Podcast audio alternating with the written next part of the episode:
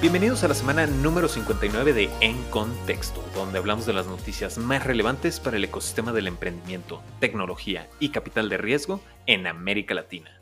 Yo soy su anfitrión, César Miramontes, y el día de hoy hablaremos sobre Horus Aeronaves, Cortex y Justo que levantaron capital. Abordaremos los planes de expansión para Moni y Muy y finalizaremos con los dos unicornios que se manifestaron esta semana antes de hablar con nuestro editor, Alex González Ormerod, sobre la alianza de 99 con WhatsApp. Recuerden suscribirse al newsletter de contexto donde el análisis del ecosistema llega todavía un poco más a profundidad de lo que ya logramos en nuestro blog y en este programa. Sin más que agregar, vamos comenzando. Kits portables y dispensables con tecnología CRISPR. Después de que Uber se va, si realmente los taxistas aprendieron algo de todo este episodio. Curioso enfoque en rentabilidad. Nadie, nadie hubiera pensado en un traductor en tu mismo idioma que es exactamente el target que se tiene que bancarizar. Donde hablamos de las noticias más importantes en el mundo del emprendimiento, tecnología y capital de riesgo en América Latina. Así es, en contexto.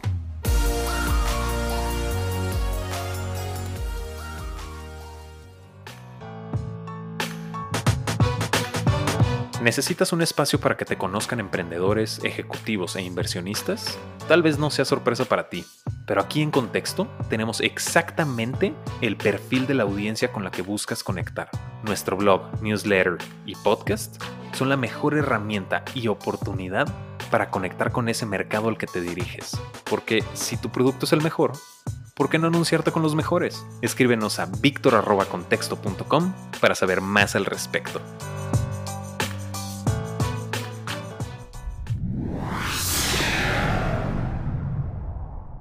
Comencemos con Horus Aeronaves en Brasil, que levantaron una serie semilla por 2 millones de reales brasileños, o convertido a dólares, son 358.500 dólares aproximadamente. Este levantamiento de capital fue a través de una plataforma de fondeo colectivo llamada EQSID.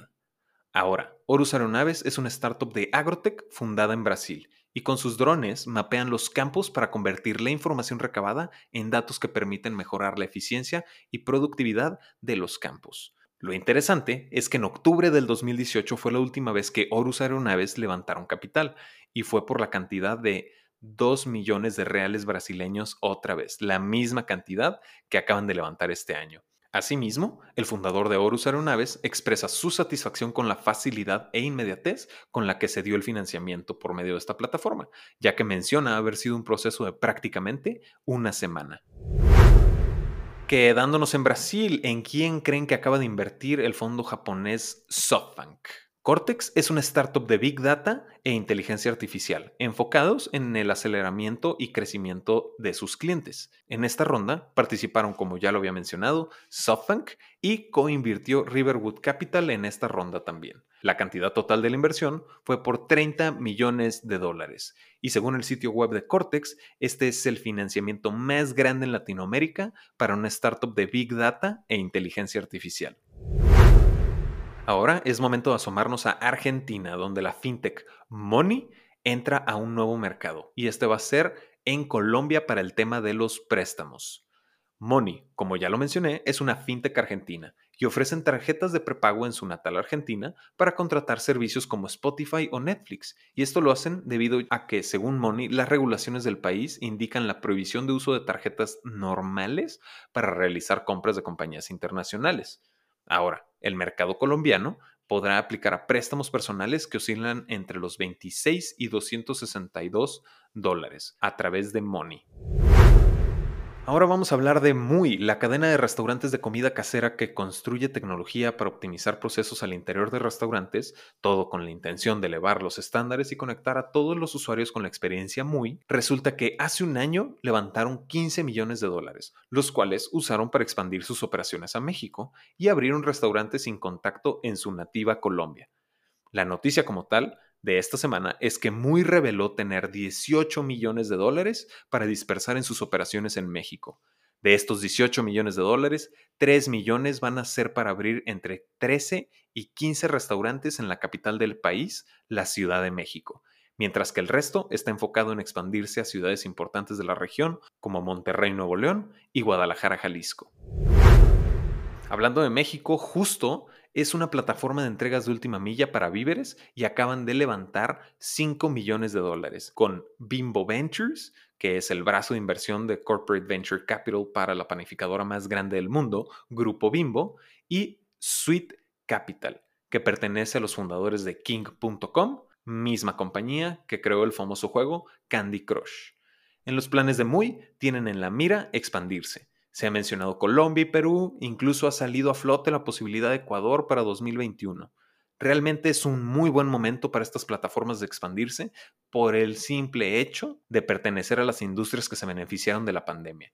Un ejemplo muy claro por parte de Justo es que mencionan que en julio de este año, cuando Justo se expandió a la ciudad de Querétaro en México, en una semana vendieron lo que en 200 días les hubiera tomado generar en la capital del país. Y vamos finalizando con una noticia bastante interesante, puesto que dos unicornios de procedencia latinoamericana emergieron esta semana, Orcaballo y Transparent Business. Mientras que Orcaballo es una biotech que levantó una serie de por 192 millones para lograr su evaluación de mil millones de dólares, Transparent Business es una firma de gestión para el trabajo remoto y fue fundada por la argentina Silvina Moschini. Y esta plataforma se convirtió en un unicornio después de levantar 20 millones de dólares. De hecho, ya están planeando su oferta pública inicial para el año 2021. Tanto Orcaballo y Transparent Business tienen sus respectivas raíces latinoamericanas. Sin embargo, son empresas consideradas completamente americanas pero es importante prestar atención a estas advertencias y tendencias que se están observando en el auge de las scale-ups con sede en Estados Unidos, pero fundadas por latinoamericanos. Ahora sí, es momento de pasar a nuestra última sección de este programa para platicar sobre la alianza entre D99 y WhatsApp. Y pues ya entrando a la parte final, como ya es tradición, y siempre digo que es tradición, entonces es tradición decir que es tradición, es momento de hablar de la noticia más relevante de la semana. El día de hoy me acompaña de nuevo, por segunda vez consecutiva, nuestro editor Alex González Ormerod para platicar sobre D99 y la colaboración que está haciendo con WhatsApp para lograr hacer pedidos de viajes a través de la plataforma de WhatsApp. Como siempre, Alex, es un gustazo tenerte con nosotros. ¿Cómo te encuentras el día de hoy? Bastante bien, César. Qué bien escucharte contento. Yo siempre estoy contento, siempre no hay un solo programa en el que no hable con una sonrisa en el rostro, lo cual es también parte de mi capacitación en locución, pero finalmente yo siempre estoy muy contento de, justamente grabar, ¿no? Es mi parte favorita de la semana. De igual manera, me imagino que tú también tienes esa sonrisa cuando haces el newsletter, ¿no? Efectivamente, y especialmente cuando leo noticias como esta que son pues simples a primera vista, pero por favor denos cosas simples pero útiles. No hay nada mejor que una experiencia de usuario, pues en una región que usa preponderante y enormemente el WhatsApp, que nos estén dando soluciones en las aplicaciones que ya usamos todos los días. No sé si el otro día estábamos platicando sobre el hecho de que hay un límite de aplicaciones que una persona puede tener. Hay, claro, las excepciones de gente que tiene millones de apps, son los nerds más nerds, y tienen la aplicación beta de la última empresa a entrar en Y Combinator, pero la mayoría de nosotros tenemos, nos gusta tener limpito nuestro celular con poco peso de aplicaciones, entonces poder tener varias soluciones en una me resuelve bastante. Si quieres platicarnos un poco más de exactamente qué es la dinámica que tiene 99 con, con WhatsApp. Claro que sí, con muchísimo gusto. Y eh, nada más como un poco de background, 99, o bueno, 99, es una startup brasileña fundada en 2012, que es una plataforma prácticamente de ride hailing. Y pues ya dentro de la historia de 99, esto no es novedad, fue adquirida por Didi Chuxing hace como dos años aproximadamente y pues esta plataforma ya es un unicornio brasileño, ¿no? En su momento vendió el 99% de sus acciones a Didi Chuxing, como lo acabo de mencionar. Y ahorita estamos entrando a una parte de colaboración, como lo acabamos de decir, que es con WhatsApp. Los usuarios van a poder pedir un carro de 99, un vehículo de 99, por medio de la plataforma de WhatsApp, nada más indicando la dirección y la misma integración y colaboración que está haciendo 99 con WhatsApp les va a permitir saber quién va a llegar, a qué hora, hasta dónde, cuándo va a ser, cuánto va a ser el costo y realizar los pagos en efectivo, ¿no? Que a final de cuentas es nada más pedir un vehículo por WhatsApp y quien lo proporciona es 99 haciendo su registro dentro de la misma plataforma de 99. Y como lo estabas mencionando, Alex, que es una Colaboración interesante porque sí, no todos tenemos nuestras aplicaciones, nuestros celulares llenos de múltiples aplicaciones en estas versiones betas de del siguiente en entrar a Y Combinator. Y creo que es una forma muy inteligente de incentivar la adopción de 99. Pues sí, ahora bien, a mí me interesa un poco lo que uno pierde cuando no estás usando la, la aplicación especializada en cualquier tema en específico. Yo no sé si es el caso, pero a mí me parece que cuando estás pidiendo algo en, WhatsApp, pues bueno, sí te dan las placas, te dan la marca, te dan el, conductor. Sin embargo, pues sí pierdes un poco esa onda interactiva de ver dónde va, este, la onda un poco más real time se pierde, la visualización. Entonces, pues en ese sentido, la conveniencia hace que perdamos un poco de esa experiencia de, de usuarios, pero a final de cuentas, la conveniencia yo creo que pues pesa un poco más en este sentido.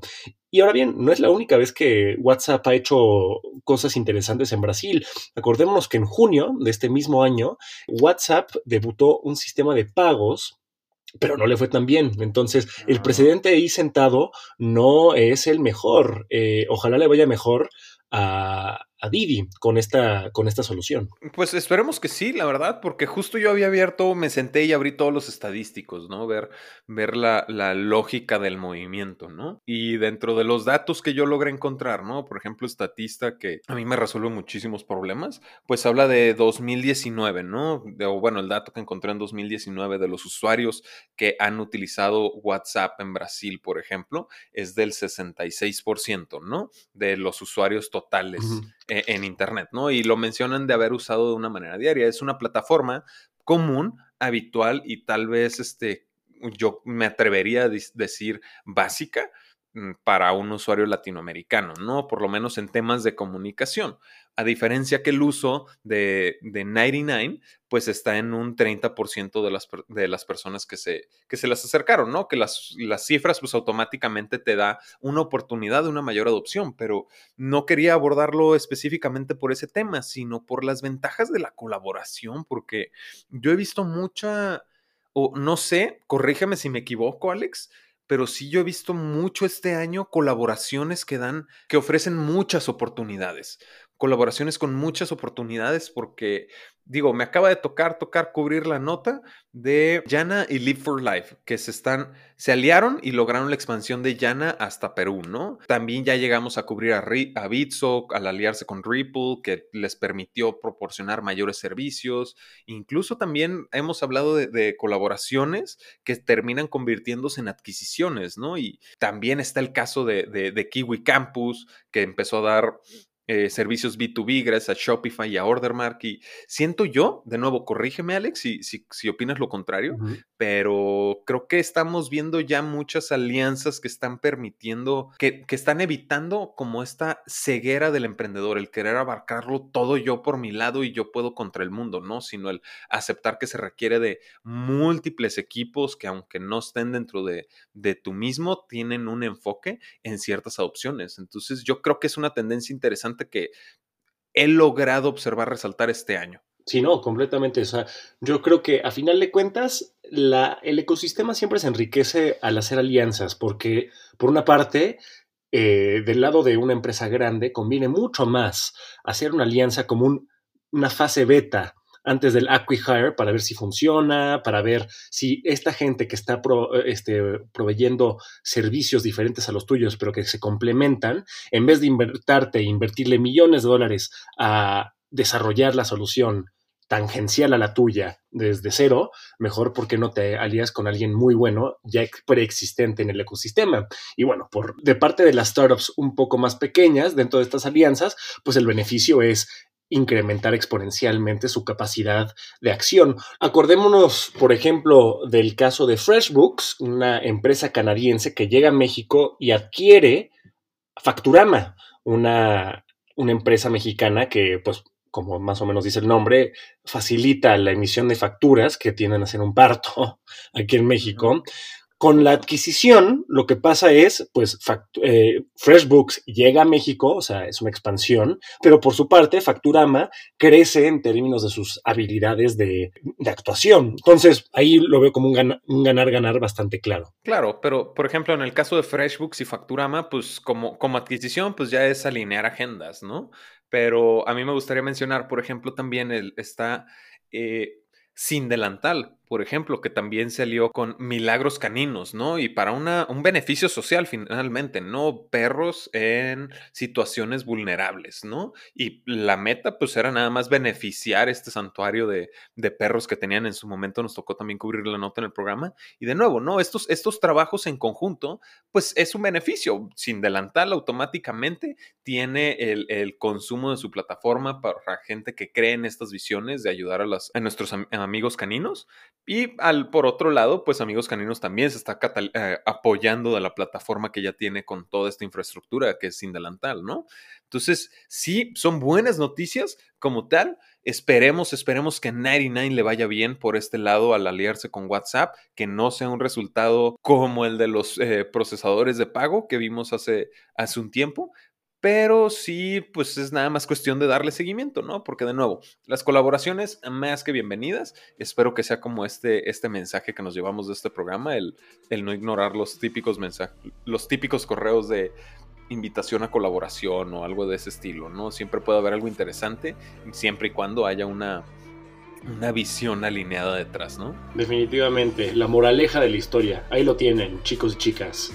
Así es, en ese caso, pues realmente estamos concluyendo el programa del día de hoy. Esas fueron las noticias más relevantes en el ecosistema del emprendimiento, tecnología y capital de riesgo en América Latina. Como siempre, yo fui su anfitrión, César Miramontes. Yo soy Alex González Ormerod. Y ahora sí estás en contexto.